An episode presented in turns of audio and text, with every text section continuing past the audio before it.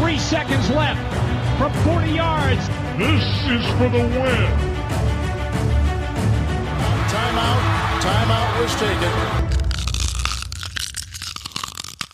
Hallo und herzlich willkommen zu einer neuen Folge Icing the Kicker, dem NFL-Podcast in Kooperation zwischen dem Kicker und der Footballerei. Jetzt schlägt's 13. Ja, wir haben bereits Woche 13, unglaublich, aber war in der NFL vor der Brust und auf die wollen wir euch wieder bestmöglich vorbereiten, indem wir auf die für uns besten Duelle des Spieltags blicken. Wir, das sind Detti aus der Footballerei. Moin Detti.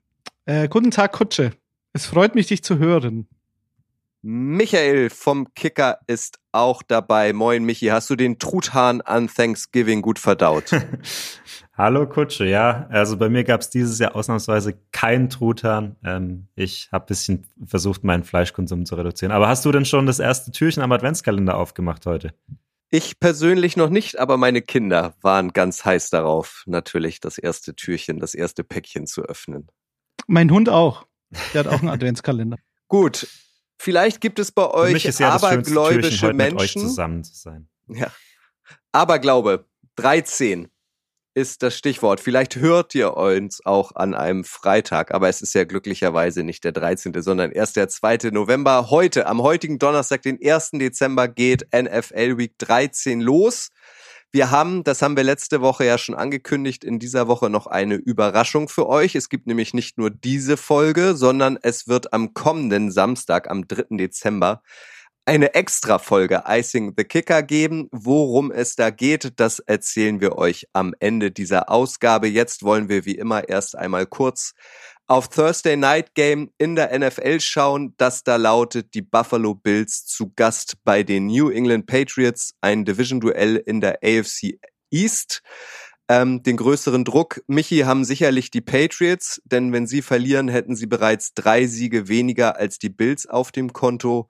Zwei schnelle Fragen an dich. Meinst du, die Patriots halten diesem Druck stand? Und was ist eigentlich mit Josh Allen los? Der sieht gar nicht mehr so souverän aus, wie man es von ihm gewohnt ist.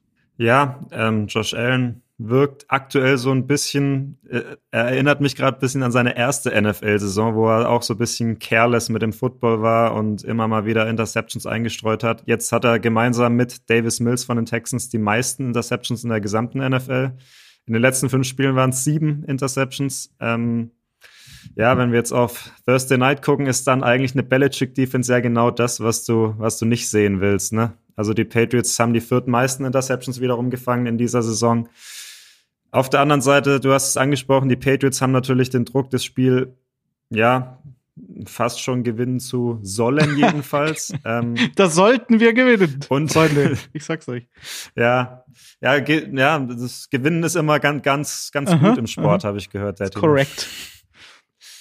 Ja, gut, also wenn du schon sagst, die ne, ne, ne Patriots Defense ist dann unangenehm, für Josh Allen eigentlich nicht. Also, äh, ich, wenn man das, das Playoff-Spiel mhm. letztes Jahr mit dazu nimmt, dann hat er die Patriots seit Dezember 2020 viermal getroffen, Josh Allen. Ein Spiel davon war dieses äh, 10 zu 14 im Schneesturm oder äh, im Monsun von Buffalo, äh, beziehungsweise von Boston damals. Das war auch ein Heimspiel von den Patriots. Da haben sie verloren, die Bills, und Josh Allen hat aber trotzdem zumindest 50 Prozent seiner Pässe angebracht für 145 Yards und einen Touchdown, wohingegen Mac Jones zwei Completions hatte für 19 Yards. also, ich finde, das sollte man da statistisch rausnehmen. Und wenn man es rausnimmt und dann trotzdem betrachtet, die letzten vier Spiele, äh, 67 Prozent Completion Rate, obwohl er in dem Schneespiel nur 50 Prozent hatte, 13 Touchdowns, keine Interception und äh, immer so zwischen 35 und knapp 70 Rushing Yards. Also eigentlich liegt Josh Allen diese Patriots Defense ganz ausgezeichnet als äh, einer der wenigen Quarterbacks, der eigentlich gegen die Patriots meistens gut aussieht. Das würde jetzt dafür sprechen, ja. dass er wieder so ein bisschen in sein in seinen Groove kommt. Was man, glaube ich, nicht hm, da missachten sollte in den letzten Spielen, in denen Allen nicht mehr so gut aussah mit seiner Ellbogenverletzung. Vermeintlich der Grund natürlich, liegt ja auf der Hand. Aber Dion Dawkins, der Left Tackle, der wird jetzt auch wieder ausfallen und ist dann das dritte Spiel in Folge, in dem er nicht dabei ist. Also, das ist auch immer so ein, so ein Punkt, äh, okay, das wird jetzt nicht erklären, warum man gerade bei den kurzen oder mittellangen Pässen etwas inakkurat wirkt. Ich glaube, die, die Wurfstärke ist nicht beeinträchtigt durch den Ellbogen. Aber das wird einige Antworten liefern, glaube ich, das Spiel Donnerstagnacht, klar. Ja, und die, ähm, du hast angesprochen, also erstmal natürlich hat Josh Allen diese äh, Patriots Defense schon auseinandergenommen und die Patriots Defense sah ja jetzt auch nicht mehr so ganz toll aus gegen die Vikings. Also Justin Jefferson haben sie überhaupt nicht in den Griff bekommen. Da hat Devin McCordy danach auch gesagt, der, der Safety wird noch eine lange Saison, wenn wir immer so gegen Nummer mhm. 1 Receiver spielen. Das Gute natürlich wieder jetzt so ein bisschen, oder das Schlechte meine ich, äh, Stefan Dix kommt jetzt halt. Ne? Also das ist halt nach Justin Jefferson der zweite Top-Receiver, auch vielleicht die beiden besten Receiver ja. in dieser Saison. Ähm, die Sache ist ja ein bisschen, die Bills haben eigentlich so ein ähnliches Problem gegen gegnerische Nummer 1 Receiver. Nur sowas haben die Patriots mhm. halt eigentlich nicht. Also Jacoby Myers ist zwar so ein bisschen der Leading Receiver, der ist aber fraglich mit einer Schulterverletzung.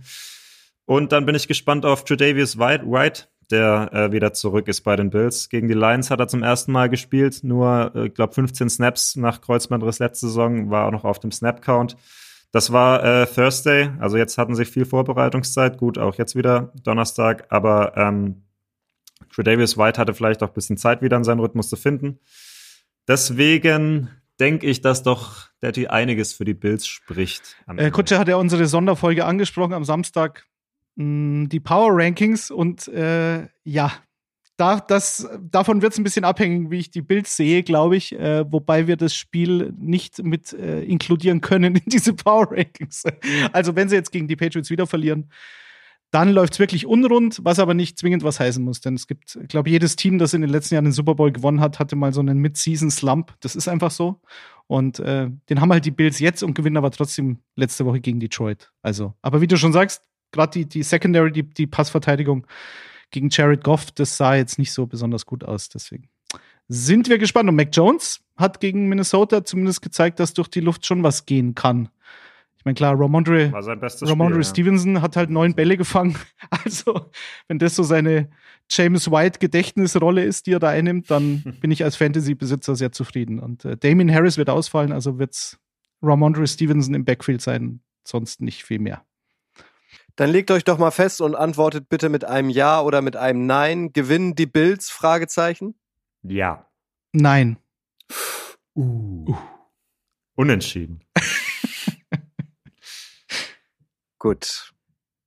Das war nur eine Tendenz, so kennt ihr es von dem Thursday Night Game, das wir auch immer kurz anreißen. Jetzt erwarten euch auch konkrete Ergebnistipps in dem wir auf die für uns spannendsten Duelle des Wochenendes in NFL Week 13 schauen. Es geht los mit dem Duell der Tennessee Titans bei den Philadelphia Eagles. Das Spiel ist am Sonntag um 19 Uhr unserer Zeit. Ohne sich zu weit aus dem Fenster zu lehnen, kann man, glaube ich, sagen, beide Teams werden sich sicher für die Playoffs qualifizieren. Ähm, die Eagles äh, führen aktuell die NFC an. Die Titans spielen eine gute Rolle in der AFC. Sie können frühestens im Super Bowl wieder aufeinandertreffen, wobei die Eagles wahrscheinlich in der ersten Playoff-Runde eine Bye Week haben. Ähm, das gilt für die Titans höchstwahrscheinlich nicht. Die Titans haben eine ärgerliche Pleite zuletzt gegen die Bengals in den Knochen. Da, ihr habt es wahrscheinlich mitbekommen, gab es eine Strafe kurz vor Ende gegen einen Defensive Lineman. Das hat dann den möglichen Sieg gekostet. Ähm, Derrick Henry muss man immer erwähnen, wenn es um die Titans geht. Äh, starkes Laufspiel, aber auch die Eagles haben deine Packers, Michi, letztens, äh, letztes Wochenende in Grund und Boden gerannt. Wird deiner Meinung nach auch dieses Spiel zwischen den Titans und den Eagles über den Boden entschieden? Oder siehst du ein Team klar im Vorteil, wenn es darum geht, durch die Luft anzugreifen? Äh, ja, zweimal ja. Also natürlich glaube ich, zeitmäßig kann das so ein Spiel werden, weil beide Teams natürlich auf den Run setzen werden, dass auch in zwei bis maximal zweieinhalb Stunden vorbei ist, weil einfach so viel gelaufen wird.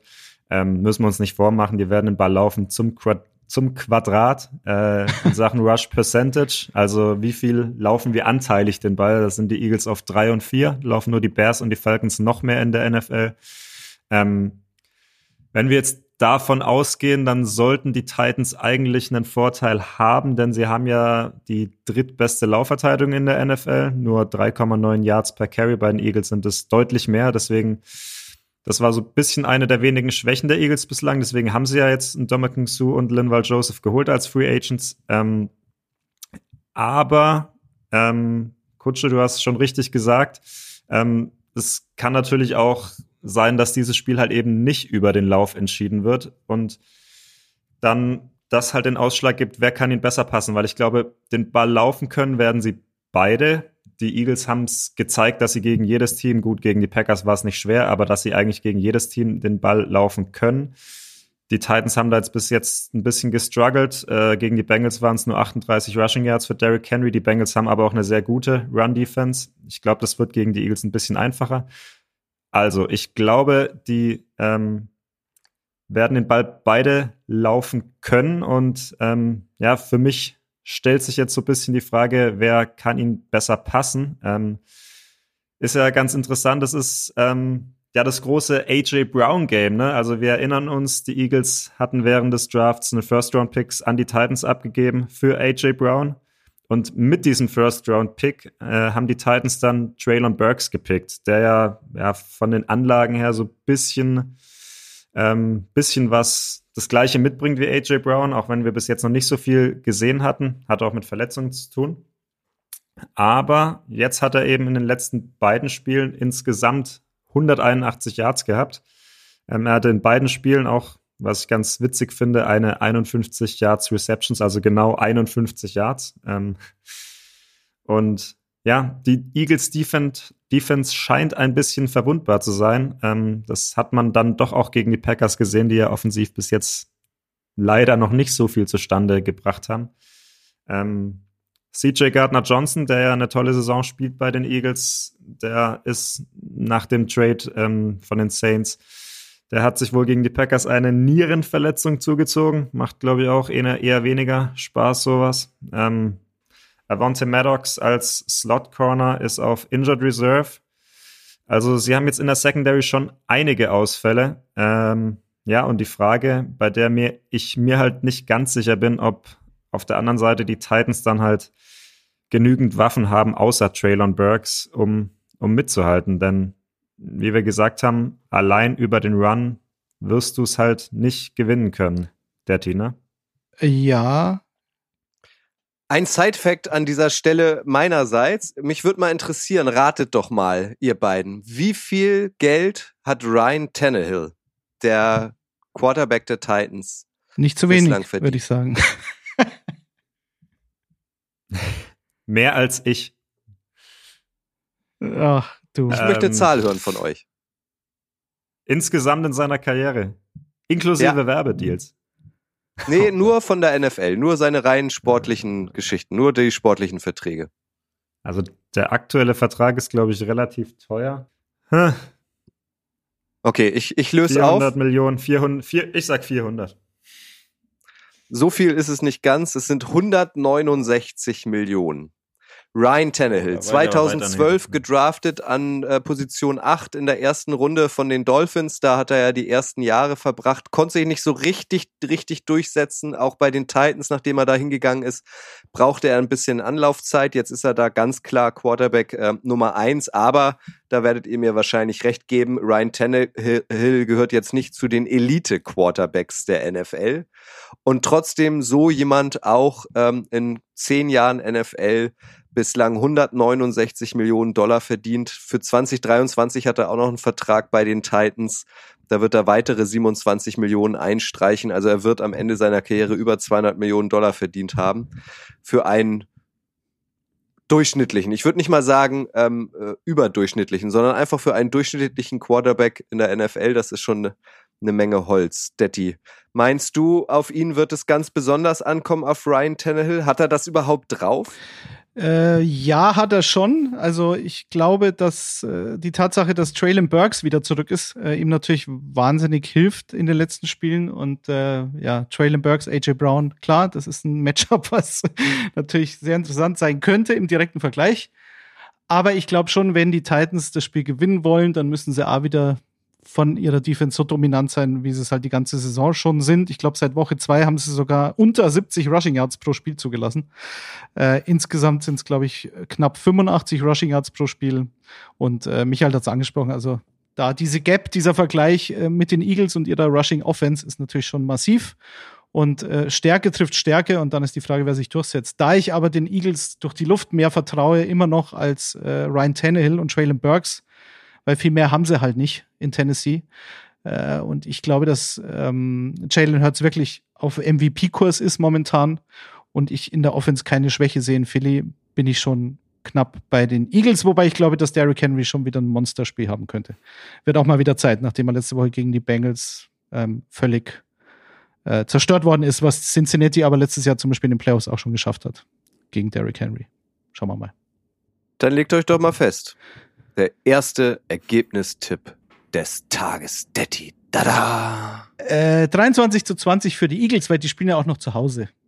Und die Titans haben jetzt fünf Spiele in der Saison gehabt gegen Teams, die momentan einen Winning-Record haben und sind, stehen bei 1 zu 4. Ein paar knappe Dinger waren natürlich dabei, unter anderem gegen die Bengals letzte Woche. Aber der Trend setzt sich fort und sie verlieren gegen ein höher geranktes Team. Ja, ich bin bei dir, also auch aus dem gleichen Grund. Ich denke, die äh, Eagles sind schon verwundbar auch durch die Luft, aber den Titans fehlt es halt einfach an Waffen. Äh, und Traylon Burks ist nicht schlecht, aber er ist jetzt auch noch nicht auf dem Level, alleine äh, so ein Passspiel tragen zu können. Ähm, ich bin bei einem 29 zu 25 für die Eagles. Hm. Hm, hm, hm, hm, hm. Gut. Ihr seid beide beim knappen Sieg für die Eagles. Das würde ich jetzt auch vermuten. Das ist ja irgendwie aber langweilig. Deswegen entscheide ich mich jetzt spontan um zu einem 21-20 für die Titans. Das ist fast schon ein Tischtennisergebnis, obwohl das natürlich nicht aufgeht, weil das ist, glaube ich, immer noch so, dass man zwei Punkte Vorsprung haben muss, oder? Hat sich da was geändert in letzter Zeit? Nee, nee, das stimmt schon, ja. Ich glaube schon. Aber da bist du voll dabei. Die Titans Defense lässt eigentlich nie mehr als 20 Punkte zu. Also bist du da genau auf dem. Ja, welcher genau im Schnitt? Ja. Ja, genau. Gut. Bin ich halt für die Titans von mir aus. Wir machen chronologisch weiter und kommen zu einem weiteren Spiel, was am Sonntag um 19 Uhr unserer Zeit steigt, nämlich der Auftritt der New York Jets bei den Minnesota Vikings. Die New York Jets träumen von ihrer ersten Playoff-Teilnahme seit 2010 und sie träumen von White Christmas. Mike White hat der Offense der Jets wieder Leben eingehaucht. Ähm, er hat übernommen für Zach Wilson und letztes Wochenende dann drei Touchdown-Pässe und ein nahezu perfektes Passer-Rating geliefert. Die nächsten Aufgaben der Jets, Daddy, sind aber nicht ganz so einfach. Wie gesagt, jetzt geht's ähm, gegen die Vikings, danach geht's gegen die Buffalo Bills. Was glaubst du, wie schnell verfliegt der Zauber von Mike White? Oder kann er jetzt auf diesem Niveau einfach weiter ballern. Ja, der ballert natürlich. Ich sitze hier im New York Jets Cap äh, vor, bei dieser Podcast-Aufnahme, was man immer so schlecht sieht dann im Podcast. Aber äh, ich bin voll auf dem Mike White Train, ganz klar, logisch. Also äh, ich habe eine Statistik gefunden, die fand ich sehr interessant. Der Sieg der Jets am Sonntag war ihr drittes Spiel mit über 30 Punkten und über 450 Total Yards in der Offense in den letzten vier Jahren. Und Mike White hat alle drei Spiele als Starter bestritten. Das ist doch sensationell. Also, ich weiß auch nicht, viel verkehrt gemacht hat er nicht letzte Woche. Und normalerweise, wenn du so einen, sage ich mal, durchschnittlichen Quarterback hast, sagen wir mal als Beispiel Cooper Rush im Vergleich. Ja, da war es ja auch so, die, die Cowboys haben Spiele gewonnen, obwohl sie Cooper Rush hatten, als Dak Prescott verletzt war, äh, zu Beginn der Saison und haben die aber natürlich aufgrund ihrer Defense gewonnen. Jetzt haben die Jets natürlich auch eine, eine, dominante Defense. Cooper Rush hatte wenig bis keine Fehler gemacht, bis dann mal ein Team kam, was seine Schwächen schon aufgedeckt hatte. Und äh, bei den Jets ist es so, die haben momentan nicht wirklich ein Laufspiel. Äh, du hast, glaube ich, Michael in unserer gemeinsamen Fantasy-Liga ähm, den, den aktuellen Jets da habe ich, da hab ich alle Spieler, die verletzt sind auf diesem Planeten. Bam Knight. Sensationell. Naja, also auf jeden Fall haben sie nicht wirklich ein dominantes Laufspiel, seit Brees Hall sich verletzt hatte. Und das hat dann eben dazu geführt, dass Zach Wilson sehr viel mehr hätte machen sollen, was er nicht geschafft hat und Mike White aber schon. Jetzt war natürlich das Spiel gegen die Bears mh, hm, dankbar. Ich weiß nicht, ob es gegen die Vikings so weitergeht, aber die Vikings haben ja per se keine dominante Defense, sondern eher eine Defense, die zwar viele Yards zulässt, aber normalerweise relativ wenig Punkte, mit Ausnahme des äh, Spiels gegen die Cowboys. Also ich kann mir das schon vorstellen. Ähm, sie spielen in einem Dome, sie spielen in Minnesota, okay. Und ähm, Michael, was tippst du? Wie viele, wie viele Passing Yards wird er denn haben, der Mike White? Geht das so weiter oder nicht? Ja, ich glaube, es werden unter 300. Also ich bin ein bisschen, ich bin ein bisschen skeptisch. Ich habe ja auch keine New York Jets Mütze heute auf. Ähm, irgendwie habe ich das schon zu oft gesehen, dass so ein Backup reinkam auf einmal, der davor und danach wenig gerissen hat und dann aber in seinem ersten Spiel absolutes Fabelspiel hingelegt hat. Ich kann mich irgendwie noch an ein Nick Mullins Game erinnern bei den 49ers, wo er irgendwie, glaube ich, perfektes Passer-Rating hatte und danach auch nichts mehr kam von ihm. Äh, bei den Packers gab es mal Scott Tolzien, glaube ich, und Matt Flynn dann auch ähnlich, wobei der ein paar mehr Spiele mhm. gemacht hat. Also es ist nichts Neues erstmal, weil das natürlich auch oft so ist, die Coaches gehen dann auf ein ganz besonders Quarterback-freundliches Scheme. Ähm, Mike White, du hast es angesprochen, Daddy hatte letztes Jahr selbst schon so ein Spiel oder zwei sogar, ähm, in dem er gegen die Bengals war es über 400 Yards und drei Touchdowns, aber er hatte dann halt auch zwei Wochen später vier Interceptions gegen die Bills ohne Touchdown und ist komplett mhm. Also ich glaube nicht, dass es so schlimm wird gegen die äh, Vikings jetzt. Ähm, wie gesagt, die Vikings Defense sah jetzt auch gerade letzte Woche gegen die Patriots, hat sie mir gar nicht gefallen, muss ich sagen. Ähm, was halt wichtig ist für die Jets, ist einfach, du hast jetzt mal einen Quarterback, der einfach mal ein bisschen Sicherheit ausstrahlt, der auch ein bisschen mehr Erfahrung hat. Mike White ist 27, der halt die richtigen Reads findet und da war Zach Wilson halt einfach hilflos. Ähm, und er muss ja gar nicht mal so immer so ein Spiel abliefern wie letzte Woche, was natürlich auch gegen eine schwache Bears Defense war, muss man sagen. Ähm, es reicht ja, wenn er einfach mal die richtigen Reads findet, die freien. Garrett Wilson war einfach sehr oft frei letzte Woche. Wenn du den findest, dann kann das mit der, mit dieser Defense schon mal reichen. Er ist ein fähiger Backup. Er traut sich auch was. Aber ich glaube halt, es wird nicht immer so klappen. Ähm, worauf ich noch gespannt bin auf der anderen Seite ist natürlich das Matchup ist äh, Justin Jefferson gegen Sauce Gardner. Detti. Das, da freue ich mich besonders drauf. Ja, ich glaube allerdings, ähm, dass DJ Reed da auch noch eine entscheidende Rolle spielen könnte. Also es ist ja nicht mhm. nur Sauce Gardner, klar, über den spricht jeder, weil er halt so ein, so ein hoher Draftpick war und eine überragende Saison spielt, aber DJ Reed sollte man nicht unterschätzen.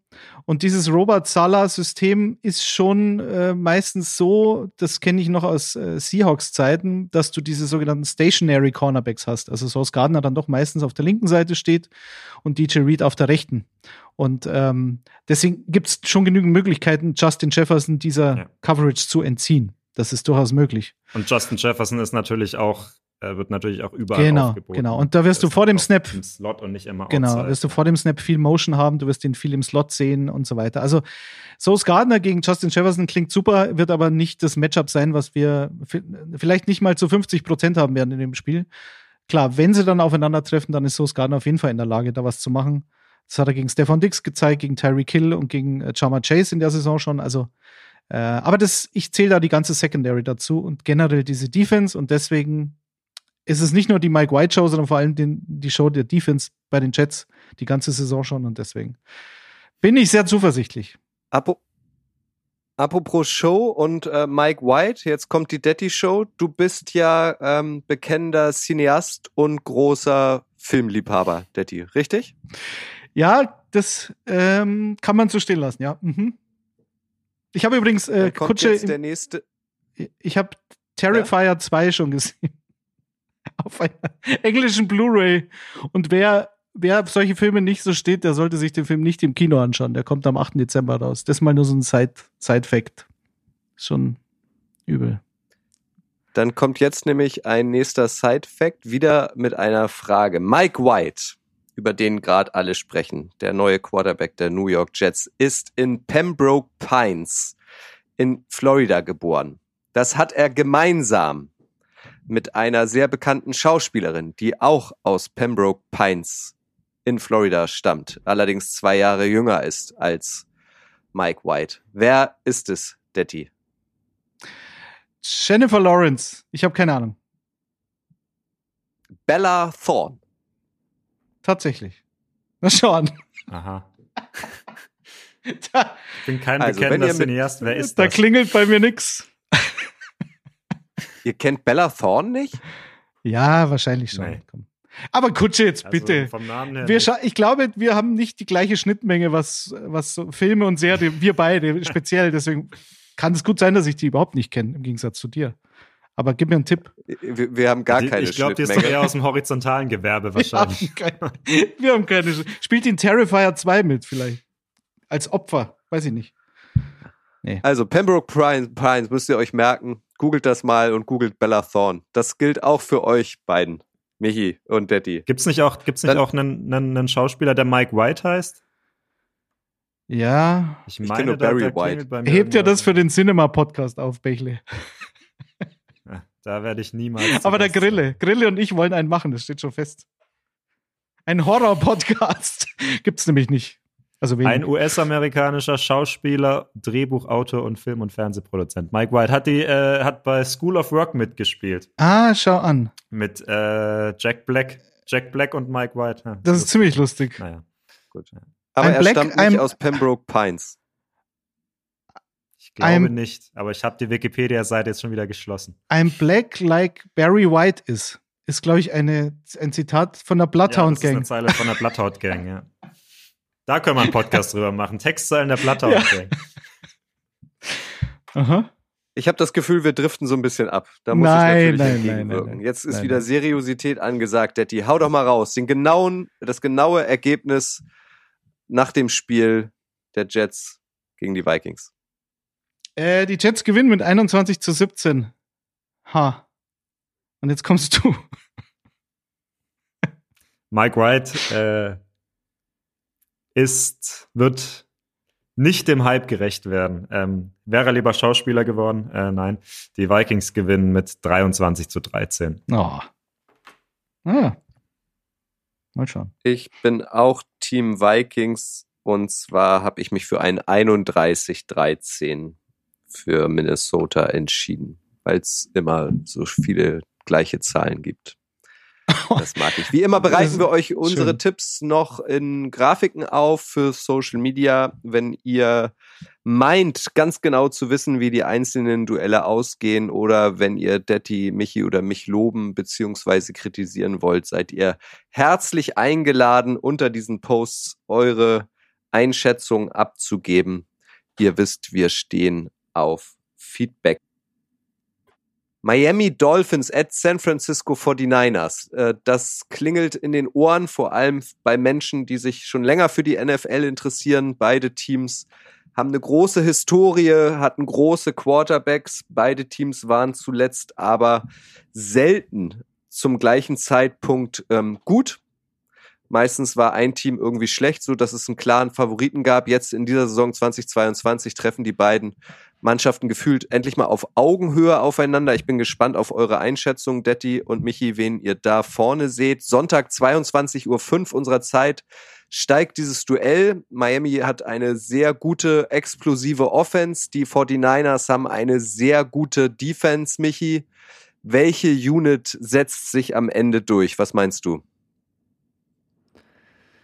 Ja, also muss ja für Kyle Shannon irgendwie so ein bisschen witzig sein, ne? Also der wird seinem DC Demico Ryans mit auf den Weg geben, ähm, ja, wie schlage ich mich selbst am besten so ein bisschen, ne? ähm, was ja vielleicht so eine Art Betriebsgeheimnis sein sollte. Ähm, sind ja beides ein bisschen die gleichen, äh, die gleichen ähm, Offenses oder ähnliche Offenses. Äh, Mike, McDan Mike McDaniel, der Head Coach der Dolphins, kommt aus dem Coaching Tree von ähm, Kyle Shannon, war letztes Jahr noch bei den 49ers. Ähm, also ein bisschen ist es so dieses, wenn ihr das kennt, dieses Memes mit den beiden Spider-Mans, die so aufeinander Ja. zeigen. ähm, man kann natürlich sagen, Shanahan kennt Mike McDaniel genau. Ähm, aber Mike McDaniel weiß natürlich umgekehrt auch, wie die Niners Defense tickt. Er kennt Shannon gut, er kennt auch die Miko Ryans gut. Ähm, aber es ist natürlich jetzt schon eine Herausforderung für den jungen Head Coach und für den jungen Quarterback, ähm, weil, und das muss man glaube ich nochmal unterstreichen, sie spielen jetzt gegen die mit Abstand beste Defense in dieser Liga. Also für mich ist es, ist es, gibt's da, ist, gibt's keine close second, ehrlich gesagt. Also diese Statistiken, die sind ja wahnsinnig. Also seit Woche sieben in der zweiten Halbzeit von Spielen keinen einzigen Punkt mehr zugelassen. Seit Woche sieben, das ist jetzt über einen Monat her. Ähm, auf Platz zwei in dieser Liste kommen die übrigens gerade angesprochenen Jets, die haben 26 Punkte in zweiten Halbzeiten seitdem zugelassen. Also ja, waren. Ja, und Kutsche äh, sagt, die Vikings machen 31 Punkte gegen die Jets. Also hallo? Ja, möglich ist alles. Also, so gut die Jets Defense sein mag, die Vikings, äh, die, die, die 49ers, Entschuldigung, ist halt das, das Maß aller Dinge gerade in der NFL. Also in den letzten sechs Quartern insgesamt keinen Punkt mehr zugelassen. Und jetzt kommt auch noch Eric Armstead zurück, einer der besten Spieler, ähm, der seit Woche vier gar nicht mehr gespielt hat und jetzt wahrscheinlich auch wieder fit sein soll, zumindest. Ähm, ja, der ist ja ein bisschen äh, ein kurioses Matchup, finde ich. Äh, aber was ich da noch interessant finde, also du, du hast gesehen, Shanahan hat Erfolg, Mike McDaniel hat jetzt aber auch Erfolg, gerade bei den, bei den Dolphins. Ähm, gerade mit diesem, ja, mit dem ähnlichen System. Aber was macht für dich dieses, dieses Shanahan-System aus, so ein bisschen äh, schematisch? Ja, gut, also die, die, die Grundlage des Shanahan-Gibbs-System, also der alte Shanahan-Gibbs bei den Denver Broncos, das ist ja schon, das hat ja schon eine lange Tradition und der Sohn hat es dann fortgeführt. Und was natürlich äh, so, so Hauptmerkmale sind, ist halt so dieses, dieses klassische Zone-Blocking-Scheme, so, dass du da ganz klar ähm, im, im, im Run-Game dich da darauf konzentrierst und dass du halt äh, und das ist halt schwer zu greifen, dass du eine so kreative Offense hast, die ständig diese Mismatches kreiert und zwar sowohl für den, für den, für den Running Back als auch vor allen Dingen dann für die Wide Receiver. Und natürlich sehr viel von diesen Yards after Catch lebt, was ja vor der Saison als Tour dann installiert worden ist bei Mike McDaniel und die Frage, also das klar war, er startet und immer die Frage war, äh, wird er jetzt diese Offense tragen können? Und dann war eigentlich, also mir und vielen anderen eigentlich klar, oder es war sehr wahrscheinlich, dass Tour in so einer Offense schon funktionieren kann, genauso wie Jimmy G in San Francisco funktioniert hat unter Kyle Shanahan. Weil du es dem Quarterback relativ einfach machst durch diese Mismatches, die da ständig kreiert werden ähm, durch Bewegungen vor dem Snap, durch ähm, äh, den, die Defense aufs Glatteis zu führen, indem du dann sehr oft auch einen Fullback implementierst. Reinnimmst, ja. Implementierst. Und das war natürlich in San Francisco Kyle Juszczyk.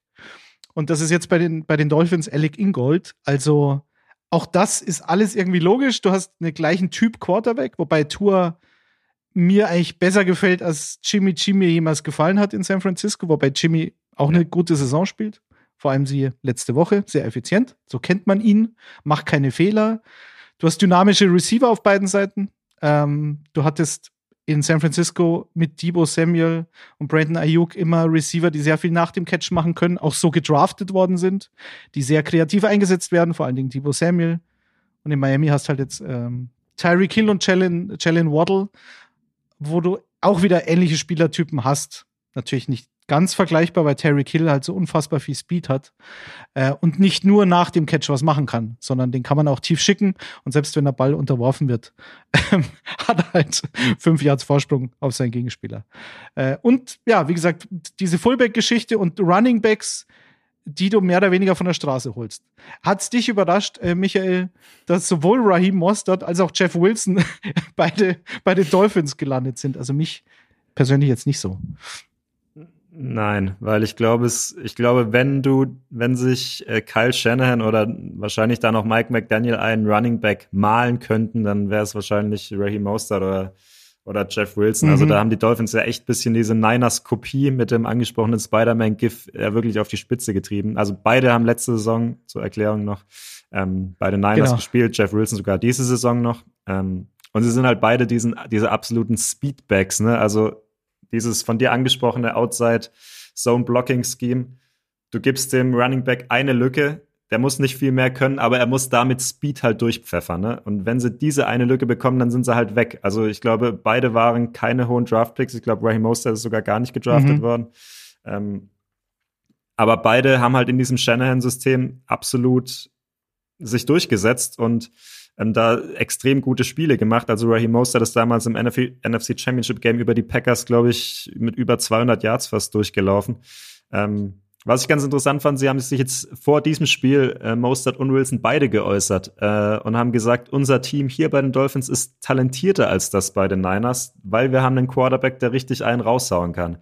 Also bei zweiterem Daddy, da gebe ich Ihnen recht, würde ich sagen, denn wir haben es schon angesprochen, also Tua spielt eine richtig starke Saison. Also wenn du gesagt hast, Jalen Hurts ist auf MVP-Kurs, ich sehe Tua nicht hinter ihm, ehrlich gesagt. Ähm, ich sehe Mahomes Nummer eins, aber ich sehe die beiden dann schon als drei, zwei und drei. Ähm, und sie haben natürlich halt diese, diese beiden Receiver, die auch tief gehen können, wo es auch diese Shot-Plays gibt, was es bei den Niners halt eher weniger gibt, auch weil Jimmy G nicht der beste Deep-Passer ist. Also da würde ich Ihnen recht geben, wo ich mir nicht sicher bin, ob die Dolphins jetzt insgesamt ein talentierteres Team als die Niners haben, aber was denkst du denn dazu? Haben, haben die beiden recht oder ist es wieder so typisches, unser Team ist geiler gelaber? Unser Team ist geiler, Mann. Ähm, ja, weiß ich nicht, kann man schwer sagen, wird man jetzt am Sonntag halt sehen, äh, welches Team am Sonntag zumindest geiler ist. Bei den 49ers muss man halt dazu sagen, ohne ihnen da was wegnehmen zu wollen, aber ähm, die haben jetzt in diesen ersten zwölf Wochen das leichteste Schedule in der ganzen Liga gehabt. Äh, und, also sie, sie sehen sehr gut aus momentan. Und ich habe ja vor Wochen schon gesagt, dass die 49ers momentan so mein NFC Kandidat Nummer eins sind, sogar noch vor den Eagles, aber da kommen wir dann in unseren Power Rankings drauf. ähm, aber sie haben natürlich verloren Spiele, auch in der Saison schon, wo du dir an den Kopf fasst und wenn du dir überlegst, was möglich wäre, wenn sie diese vermeintlich leichten Spiele nicht verloren hätten. Gegen Chicago natürlich, das war ein, ein absolutes Katastrophenwetterspiel im Regen. Äh, gegen die Broncos, dieses unsägliche Primetime-Spiel, ich glaube 11 zu 10 haben sie das verloren, auch am Anfang der Saison. Und gegen Atlanta haben sie eine 28-14-Klatsche in Anführungszeichen bekommen. Also wenn du jetzt die drei Spiele äh, dazu nimmst, auf den Rekord schaust, dann könnte der deutlich besser sein. Und was bei San Francisco natürlich schon massiv ist, die haben sich schon extrem stabilisiert die letzten Wochen. Und die Defense ist absolut dominant. Und das, das wird eigentlich für mich das äh, interessanteste Kriterium an diesem Spiel ob diese Dolphins Offense gegen so eine starke Defense auch machen kann, was sie will. Vor allen Dingen, wer outcoacht den anderen. So, also gerade Mike McDaniel, der natürlich genau weiß, was Kyle Shannon macht und umgekehrt. Äh, wer wird da die Nase vorn haben? Wer ist kreativer?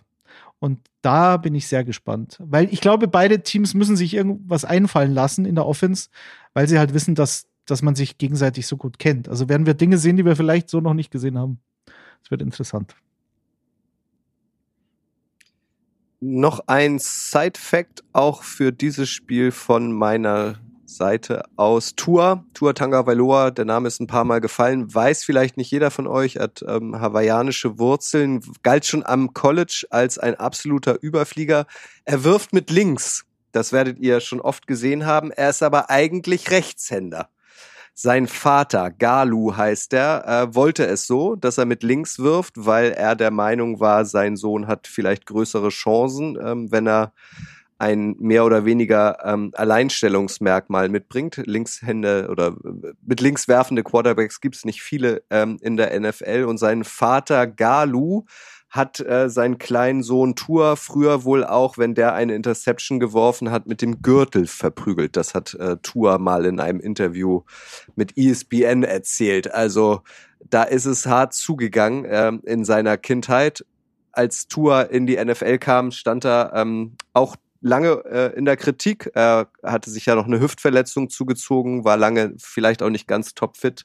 Ihr beiden habt's gesagt, Detti und äh, Michael. Im Moment ist er gut drauf, hat sich auf jeden Fall weiterentwickelt und wird wahrscheinlich, zumindest im Vergleich mit Jimmy Garoppolo von den 49ers, ähm, mehr mitbringen, ein Spiel zu gewinnen. Wird sich Tua denn mit den Dolphins auch durchsetzen am Ende, Detti? Ja, ich sag ja, weil ich glaube mittlerweile tatsächlich an dieses Dolphins-Team. Ich finde, Mike McDaniel ist halt einfach ein sensationeller Typ. Das war, also, was er für ein Typ ist, hat man vor der Saison ja schon in, in Pressekonferenzen erahnen können, aber dass er so, so einen Laden so gut im Griff hat, als so ein, als so ein Nerd, den er, der er eigentlich darstellt. Aber er hat so einen feinen, geilen Humor, dass er halt, glaube ich, seine Spieler absolut auf seine Seite gezogen hat. Und es gab jetzt in den letzten Tagen auch wieder ein Video an der Sideline mit Tour. Da ging es, glaube ich, darum, dass, äh, dass Tour gesagt hat, er hat Mike McDaniel auf YouTube gesucht und hat so alte Clips von ihm gesucht und dann hat Mike McDaniel, ja, er ist letztens nachts um drei wach geworden und hat sich dann das Highschool-Tape von Tour auf YouTube angeschaut und hat gesagt, das war ja eine Katastrophe, deine, deine Mechanics und so weiter. Aber während dem Spiel, während des Spiels hat er das mit ihm besprochen. Also, ich mag den Typen. Ich glaube, ähm, die Dolphins sind for real und die 49ers haben, hatten vier Spiele gegen Teams, die jetzt fünf oder mehr Siege haben und stehen bei 2-2. Ich glaube, jetzt nach dem Wochenende stehen sie bei 2-3. Ist aber gewagt, das gebe ich zu. Kutsche noch, äh, weil es mir gerade wieder eingefallen ist, ich glaube auch, dass äh, der Vater von Tua auch ein anderer Beweggrund, ihn zum Linkshänder umzuschulen, war, dass Tuas Vater der einzige Linkshänder in der Familie war und er nicht wollte, dass er der einzige bleibt. Äh, er hat sich so ein bisschen als Außenseiter gefühlt, habe ich mal gelesen. Ähm, verständlich, verständlich. Also kann man total nachvollziehen, finde ich. Und dann das mit dem Gürtel auch. Es macht dann, total dann, Sinn. Dann holt man halt mal den Gürtel ja, raus. Klar. Ne? Ja. Nein, Meine natürlich Güte. nicht. Ähm, also ich glaube auch, dass die Dolphins punkten können gegen die 49ers, auch in der zweiten Halbzeit. Ähm, ich glaube, dass diese Niners-Serie reißen wird. Aber ich glaube, wenn der Lehrmeister gegen den Lehrling spielt, haben wir doch schon oft gesehen, dass sich am Ende dann doch der, der altbewährte Meister durchsetzt. Deswegen sage ich, es wird ein knappes Spiel, aber die Niners setzen sich mit 23 zu 19 durch. Aber du hast Star Wars nie gesehen, oder? Ein Padawan und so? Nein. Wie das dann ausgeht im Endeffekt? Ich weiß ja nicht. Hattest du deinen genauen Tipp? Ich habe nur König Durchgesagt, der Daddy? Löwen gesehen. Also, es- warte, ich, ich muss meinen Tipp nochmal implementieren. 21 zu 18 für die Dolphins war's, genau. Implementieren. Schlimm aus. Das sind ja alles enge Duelle, die ihr hier prognostiziert. Das ist ja gut. Wenn es so eintritt am Sonntag, freuen wir uns. Ich bin auch hier Team Michael. Wir beide wandern Hand in Hand heute durch diesen Podcast. Ich glaube, dass die 49ers zu Hause gegen die Dolphins gewinnen und tippe daher auf ein 16 zu 24. Also 24-16 gewinnen, glaube ich, die San Francisco 49ers. Also werden am Ende Daddy's Miami Dolphins gewinnen. Naja, Haben wir ich mal dachte, überprüft? ich dachte, du tippst wieder auf ein 44-16 oder sowas. das ist ein Freund der haben wir eigentlich mal überprüft, ob, ob irgendjemand in diesem Podcast, wir bewegen uns ja jetzt schon in Woche 13, das genaue Ergebnis mal bei irgendeinem Duell getroffen hat? Äh, nein. Ich kann mich nicht dran erinnern. Ich dachte, wir haben da jemanden Also ich dafür abgestellt mal, beim Ich habe öfter Kicker. mal geschaut. dachte ich. Dass beim Kicker das jemand prüft. In so einem Werkstudent oder so. Habt ihr Mit den Upset, mit den Upset-Picks liegen wir auf jeden Fall immer gut. Die erwarten euch natürlich auch noch wieder am Ende dieser Ausgabe. Erstmal erwartet euch aber ein weiterer Kracher und zwar das Spiel der Chiefs gegen die Bengals. Sonntag 22.25 Uhr unserer Zeit. Chiefs Bengals, da wird's bei einigen von euch klingeln. Da war doch was, genau so lautete das letztjährige AFC Championship Game. Das fand allerdings nicht in Cincinnati, sondern in Kansas, äh, in, im Arrowhead in Kansas ähm, statt. Damals haben tatsächlich die Bengals gewonnen, 27-24 nach Verlängerung, weil sie es geschafft haben, die Chiefs vor allem in der zweiten Halbzeit äh, zu dominieren. Da ist den Chiefs offensiv gar nichts mehr gelungen. Zack waren die Bengals im Super Bowl und nicht Patrick Mahomes und die Chiefs. Können sie dafür Rache nehmen, Michi? werden sich die Chiefs für das letztjährige Aus im Halbfinale in Anführungszeichen rächen. Ja, also es gab ja nicht nur dieses, dieses eine Spiel, ne? Also da sind sie mit, äh, glaube ich, mit 18 Punkten lagen die Bengals im Championship Game zurück und haben noch gewonnen. Nur zwei, drei Wochen davor gab es in Week 17 auch schon das Duell. Da lagen die Chiefs mit 14 vorne und auch da haben die Bengals noch gewonnen. Ähm, ganz interessant, Mahomes hat in seiner Karriere 48 Spiele gehabt, in denen er mit mindestens 14 Punkten Vorsprung geführt hat. Vier davon hat er verloren und eben zwei davon waren diese gegen die Bengals. Äh, gegen Burrow natürlich auch, denn der hat in beiden Spielen richtig aufgelegt. Also man kann schon sagen, Burrow ist bisschen der Angstgegner geworden von Kansas City. Der war in beiden Spielen für mich überragend und ähm, jetzt gerade kommt er auch wieder ins Rollen. Also, dass er so gut war, liegt natürlich auch ein bisschen dran, dass die Pass-Defense der Chiefs nicht die beste ist. Die ist auch diese Saison nicht die beste. Und Barrow zeigt halt diese Saison wieder. Wenn deine Defense unterdurchschnittlich ist, sagen wir mal, dann, dann wird Burrow einen Weg finden, dir weh zu tun. Also gegen, sobald die Bengals gegen eine Defense spielen, die keine gute Pass-Defense ähm, hat, dann hat Burrow komplett abgeliefert. Und Daddy, jetzt kommt ja auch noch einer zurück, den er ganz gern hat in seiner Offense, der Joe. Ja, Jamar Chase, da werden sich die Chiefs-Fans noch erinnern äh, an dieses Regular Season Game letztes Jahr. Da ist er natürlich vollkommen eskaliert, vor allen Dingen da. Aber nochmal zurück zu deinen, ähm, zu deinen Anmerkungen zu, de, zu dieser Pass-Defense, eine schlechte Pass-Defense gegen Joe Burrow. Also die Chiefs sind eins von zwölf Teams in der NFL, die mehr als 230 Yards durch die Luft zulassen pro Spiel. Und äh, Joe Burrow hat gegen fünf dieser Teams gespielt dieses Jahr und in diesen fünf Spielen hat er im Schnitt 325 Passing Yards und 2,2 Touchdowns pro Spiel. Sprich, eine schlechte Passverteidigung ist nicht gut ähm, gegen Joe Burrow, weil er es dann auch ausnutzt. Und wie du schon gesagt hast, er ist halt, kommt brutal ins Laufen in den letzten Spielen. Letzte Woche war es T. Higgins, davor war es mal Tyler Boyd, Hayden Hurst hat ein super Spiel gemacht letzte Woche. Und Jama Chase kommt jetzt zurück. Ähm, Burrow hatte in den zwei Spielen letztes Jahr fast 350 Passing Yards mit einer ähm, Ratio Touchdown Interception von 6 zu 1 gegen die Chiefs. Also besser kann man nicht spielen. Die Bengals sind ein bisschen der Angstgegner von Mahomes, wenn man das überhaupt so sagen kann, ist ja immer relativ, aber ähm, wie sollen denn die Chiefs Jamar Chase verteidigen, wenn wir davon ausgehen, dass er wieder gleich bei 100 Prozent ist, was man ja nach einer längeren Verletzung nicht immer zwingend tun kann? Ja, ich glaube, die Frage werden sie sich auch stellen. Ne? Also die Bengals kommen jetzt halt quasi mit zwei Nummer 1 Receivern, was vielleicht die einzige Offense in der NFL, die das von sich behaupten mhm. kann. Also ich glaube, T. Higgins wäre in sehr, sehr vielen NFL-Teams der Nummer 1 Receiver, äh, wenn es nicht Jamar Chase gäbe. Ähm, die, ja, die Buccaneers haben ja, vielleicht noch. Die Buccaneers vielleicht noch mit Chris Godwin. Ja. Wobei, wobei es in dieser Saison jetzt auch nicht ganz so toll bei den beiden läuft. Ähm, aber ja, das wäre wahrscheinlich noch so das einzige Team. Ja, äh, um auf deine Frage zurückzukommen, wie, wie soll Kansas City das verteidigen? Ich glaube, sie ist ein bisschen so die Sache, Angriff ist die beste Verteidigung. Du musst halt noch mehr Punkte machen, weil du wirst Burrow, glaube ich, nicht komplett stoppen können und, und seine Offense.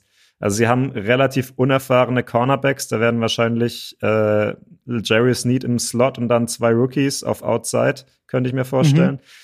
Und dann brauchen sie gerade bei diesen Deep Shots, wo Burrow und Chase diese Wahnsinns-Connection haben, diese, die werden wieder kommen, dann brauchst du halt die, die Safety-Unterstützung. Da haben sie Justin Reed und Juan Thornhill. Das sind zwei sehr gute, auch zwei sehr schnelle Safeties, was da ähm, sehr wichtig ist, die dann noch äh, abcatchen können sozusagen.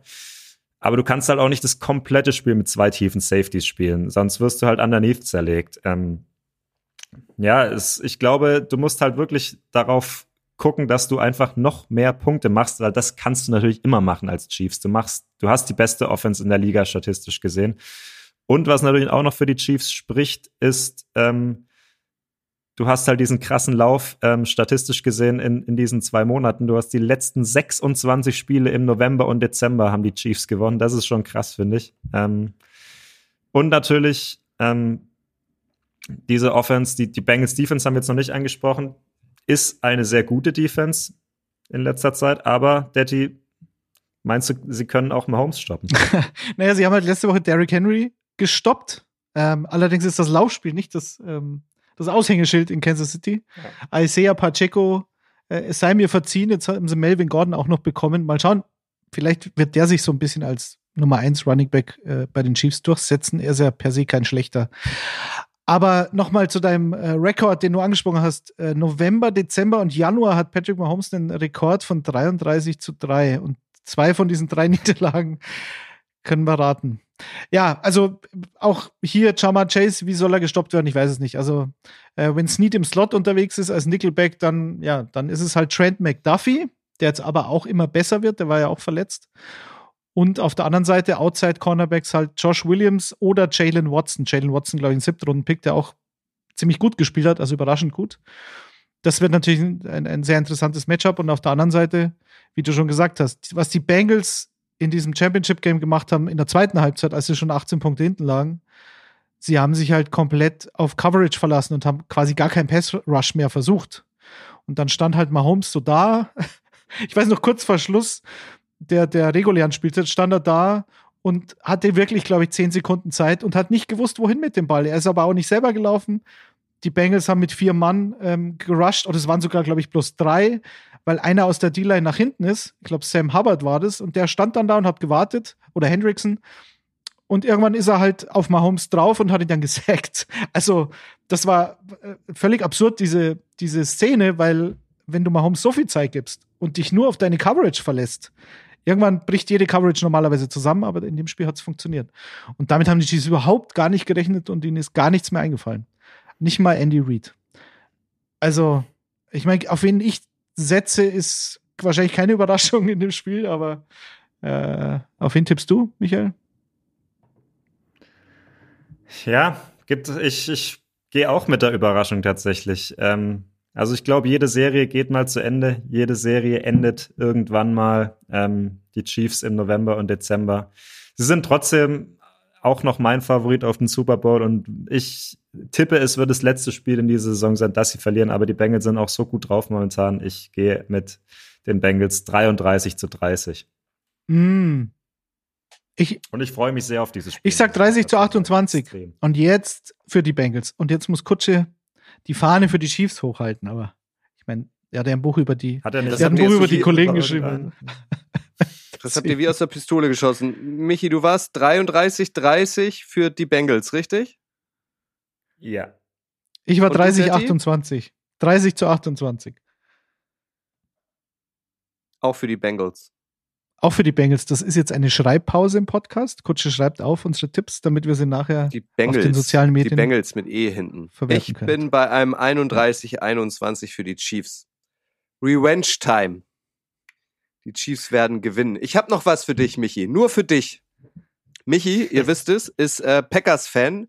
Wenn euch übrigens interessiert, wie es denn dazu kommen konnte und seit wann sich Michi für die NFL interessiert und was für eine Position er eigentlich bekleiden würde, wenn er American Football spielen würde, dann ähm, ladet euch die kostenlose Footballerei-App runter. Da gibt es nämlich aktuell ein kleines persönliches äh, Interview mit Michael. Und nur für dich kommt jetzt der Side-Fact zu diesem Spiel abschließend zum Chiefs-Bengals-Spiel. Und zwar äh, der Trainer der Bengals, der Head Coach, heißt ja Zach Taylor. Über den wird relativ wenig gesprochen, finde ich. Ich finde, der hat es wirklich beeindruckend geschafft, aus einer notorisch schlechten Franchise eine erfolgreiche, äh, zumindest aktuell erfolgreiche Franchise zu machen. Der ist verheiratet, Michi, jetzt halte ich fest, seit 2008 mit Sarah Sherman. Und Sarah Sherman ist die Tochter des früheren Green Bay Packer Head Coaches Mike Sherman und die haben vier Kinder zusammen. Und Zach Taylor hat auch noch einen Bruder, der auch in der NFL aktiv ist. Auch über den wird wenig gesprochen. Der darf sich nämlich um Trevor Lawrence kümmern. Das ist der Offensive Coordinator der Jacksonville Jaguars und heißt Press Taylor. Michi, wusstest du das, dass Zach Taylor mit einem ehemaligen, mit der Tochter eines ehemaligen Packers Head Coaches verheiratet ist? Sei ehrlich. Weißt, weißt du, wann der Packers Coach war? Mir sagt der Name ehrlich gesagt nichts. Anfang der 2000er. Okay. Wirklich? Anfang der 2000er? Na, schau an. War der nicht, Sherman. Na, da, vielleicht ein, zwei Jahre, ne? Also dann war, da war Holmgren dann schon weg. Naja. Ja, ja, der war, das, das war der, glaube ich. Zwischen Holmgren und, zwischen Holmgren und, ähm, McCarthy. McCarthy muss es gewesen ja. sein. Aber ehrlich gesagt, könnt ihr ja nachlesen, da war ich noch nicht so mit drin. genau. Auch das könnt ihr in der Footballerei-App nachlesen. So, Icing the Kicker, euer Podcast, in dem auch was gelernt wird. Ein Duell haben wir noch. Auch das wollen wir jetzt nicht ähm, so ausführlich besprechen. Das ist nämlich das Monday Night Game. Die Saints zu Gast äh, bei den Buccaneers. Da lohnt sich vor allem ein Blick auf die Division. Ähm, wir bewegen uns nämlich in der NFC South und da sind alle Teams im Moment mit einer negativen Sieg-Niederlage-Bilanz unterwegs. Bedeutet, sie haben mehr äh, Pleiten kassiert als Siege eingefahren. Trotzdem wären aktuell die Bucks in den Playoffs und hätten in der Wildcard Round ähm, sogar ein Heimspiel. Mindestens das, Detti, ist auch der Anspruch von Olle Brady, oder?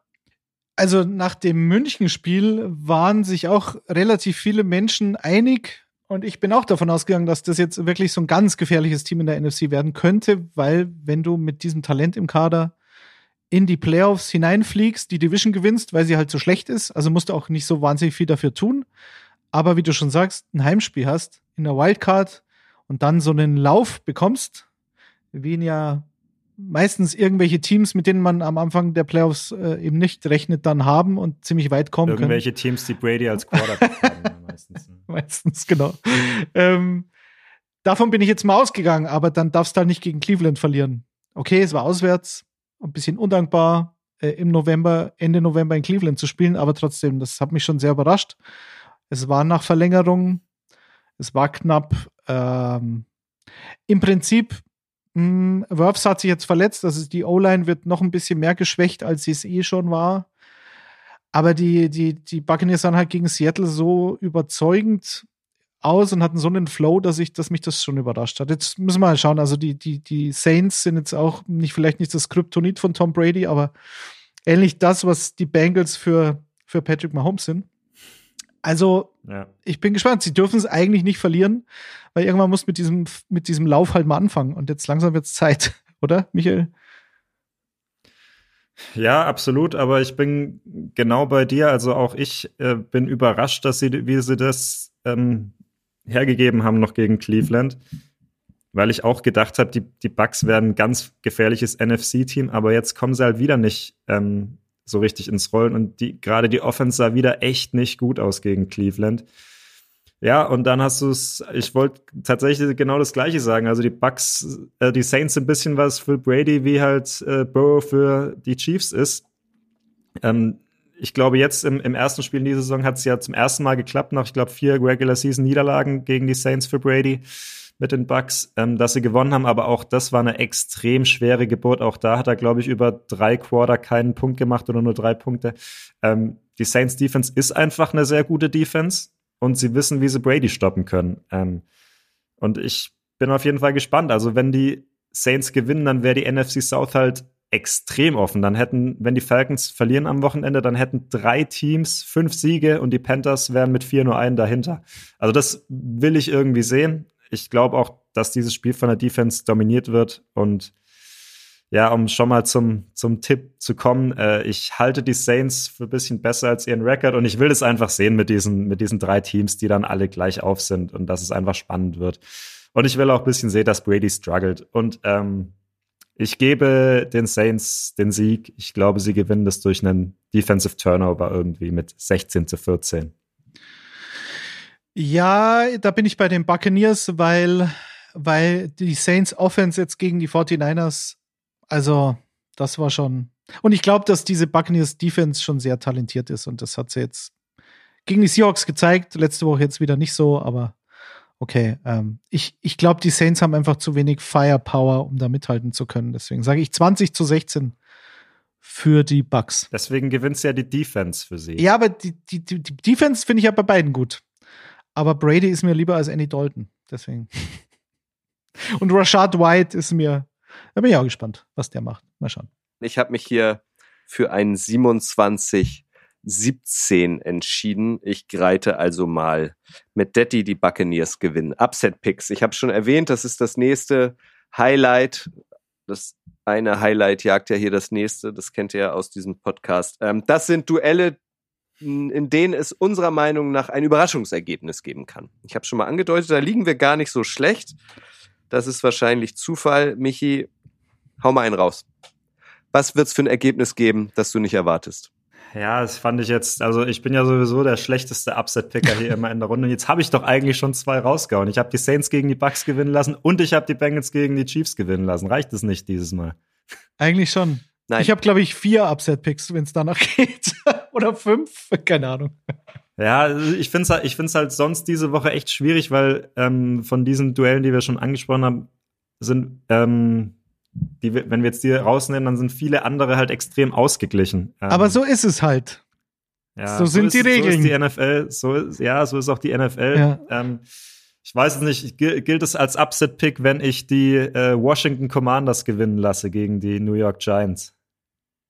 Ja, Ja, das wäre schon. Ja. es wär ja, beides ein ja, Upset. Okay. Ja, also nachdem ich jetzt schon zwei andere Upset-Picks durch, äh, durchgebracht habe, dann finde ich schon, dass wir es nehmen können. Ähm, ich ich nehme die Commanders, sie gewinnen gegen die Giants. Ich glaube, dass sie, die Commanders haben eine sehr gute D-Line. Für die Giants wird es schwer, den Ball zu laufen. Ähm, wenn sie das nicht können, wird es immer schwer für New York. Deswegen Taylor Heineke, Season. Ich setze auf die Commanders. Es wäre, glaube ich, auch ein Upset, wenn du die Giants gewinnen lässt in dem Spiel. Ja, also es, die, die, die sind irgendwie, keine Ahnung. Äh, weiß man bei beiden wie die nicht beiden, so die beiden Spider-Man wieder das Meme, aber, aber die, Weiß selber nicht, wie sie so viele Spiele gewonnen Ja. haben diese aber die Commanders sind, glaube ich, momentan auch besser drauf. Also von dem her würde es mich auch nicht überraschen, wenn das so kommt. Ich gehe mit den Raiders gegen die Chargers. Ich sage, die Las Vegas Raiders gewinnen gegen die Chargers. Die letzten beiden Spiele waren sehr unterhaltsam zwischen den beiden Teams. Letztes Jahr, letztes Regular Season Game in Overtime für die Raiders, dadurch die Raiders in den Playoffs, die Chargers mal wieder nicht. Und auch dieses Revenge Game. Genau. Revenge Game, aber es hilft ihnen nichts. Äh, mir, mir gefällt diese Chargers, das Chargers-Team immer noch nicht so wirklich. Ähm, deswegen, äh, und viel mehr haben mir die Raiders letzte Woche in Seattle gefallen, weil sie so viel Herz gezeigt haben und, und Josh Jacobs unklar, spielt. Also ich gehe, hoffe jetzt mal, dass er spielt. Ansonsten wird es schwierig mit dem Upset, aber also wie der dieses Team getragen hat, das war schon überragend. Und wenn du dann noch Max Crosby hast als Gamechanger, was er gegen Seattle gezeigt hat, plus Davante Adams, dann reicht mir das vielleicht schon. Und es, es, es könnte ein sehr unterhaltsames Spiel werden, weil das waren die letzten Spiele der, dieser beiden Teams nämlich auch. Deswegen hoffe ich das mal, dass das lustig wird.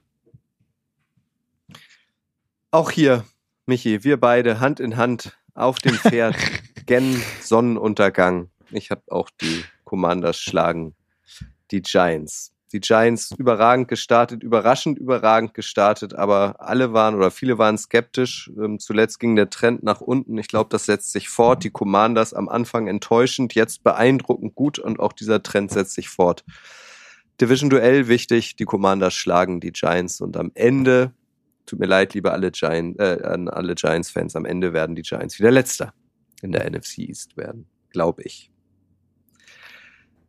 Das war die Ausgabe von Icing the Kicker zu NFL Woche 13. Wenn ihr sagt, ach, schade, dass es jetzt schon wieder vorbei ist, ich hätte Bock auf noch eine Folge, dann haben wir, wie gesagt, eine gute Nachricht für euch, weil es gibt eine Sonderfolge in dieser Woche, die bereits am Samstag erscheint. Michi, macht doch unsere treuen Zuhörer noch mal ein bisschen heiß. Was erwartet euch denn am kommenden Samstag? Ja, wir haben es ja, glaube ich, schon an ein, zwei Stellen gedroppt. Ähm, wir hatten ja, Detti und ich, in der Offseason oder wir zu dritt eine, eine Power Rankings Folge gemacht. Ähm, da hatten wir eigentlich schon gesagt, dass wir es auch in der Saison mal machen wollen. Und jetzt ist es soweit. Jetzt am Samstag eine ganze Stunde, eine ganze Folge lang. Ähm, ich habe ein Power Ranking zusammengestellt und Detti wird es ein bisschen zerpflücken. Also komplett Äh, alle 32 Teams. Im Sommer wir, komplett glaube ich, alle 32 nur eine habe ich Top 10. falsch gemacht. Ähm, Ja. Die Texans an zwei und ach was noch alles. Ja. Nein, ihr werdet ihr werdet sehen, es wird auch ähm, in der Footballerei-App und in der Kicker-App ähm, eine einen Begleitartikel dazu geben, wo ich alle 32 so ein bisschen ausführe. Ähm, aber ausführlich besprechen werden wir das in der Extra-Folge, die ähm, wir dann machen. Detti, ähm, es wird an so ein bisschen ein Defend Yourself. Also ich muss mich gegen deine Argumentation so ein bisschen äh, bewähren. Ja, aber wir waren gar nicht so weit weg, meistens in den meisten Fällen voneinander. Äh, die, die Kleingeister denken gleich, oder wie geht der Spruch? Great minds think alike oder so ähnlich. Ähm, ja. Ich finde es gut, was du da implementiert hast und ich werde es trotzdem natürlich stark kritisieren. Selbstverständlich. Damit ihr diese Folge nicht verpasst, wer es bislang noch nicht getätigt hat, drückt am besten beim Podcast-Dealer eures Vertrauens auf Abonnieren bei Icing the Kicker, weil dann werdet ihr automatisch darüber informiert am Samstagmorgen, äh, wenn die Spezialfolge rausgekommen ist. Ansonsten gibt es wie immer die nächste Folge dann vorausschauend auf NFL Week 14 am kommenden Donnerstag, den 8. Dezember. Mich persönlich, ich verabschiede mich hier an dieser Stelle, hat es sehr gefreut, dass wir einen speziellen Namen nicht in den Mund genommen haben, weil ein Quarterback wird sein Comeback feiern jetzt am kommenden Wochenende für die Cleveland Browns. Wir haben es absichtlich nicht thematisiert. Danke Michi, danke Detti. Die letzten Worte gehören euch. Äh, Ich danke. gehe jetzt mein erstes Türchen aufmachen. Schönen Donnerstag euch. Und ich gebe meinem Hund jetzt schon das zweite Türchen. Und wir sagen es aber keinem. Ciao, ciao.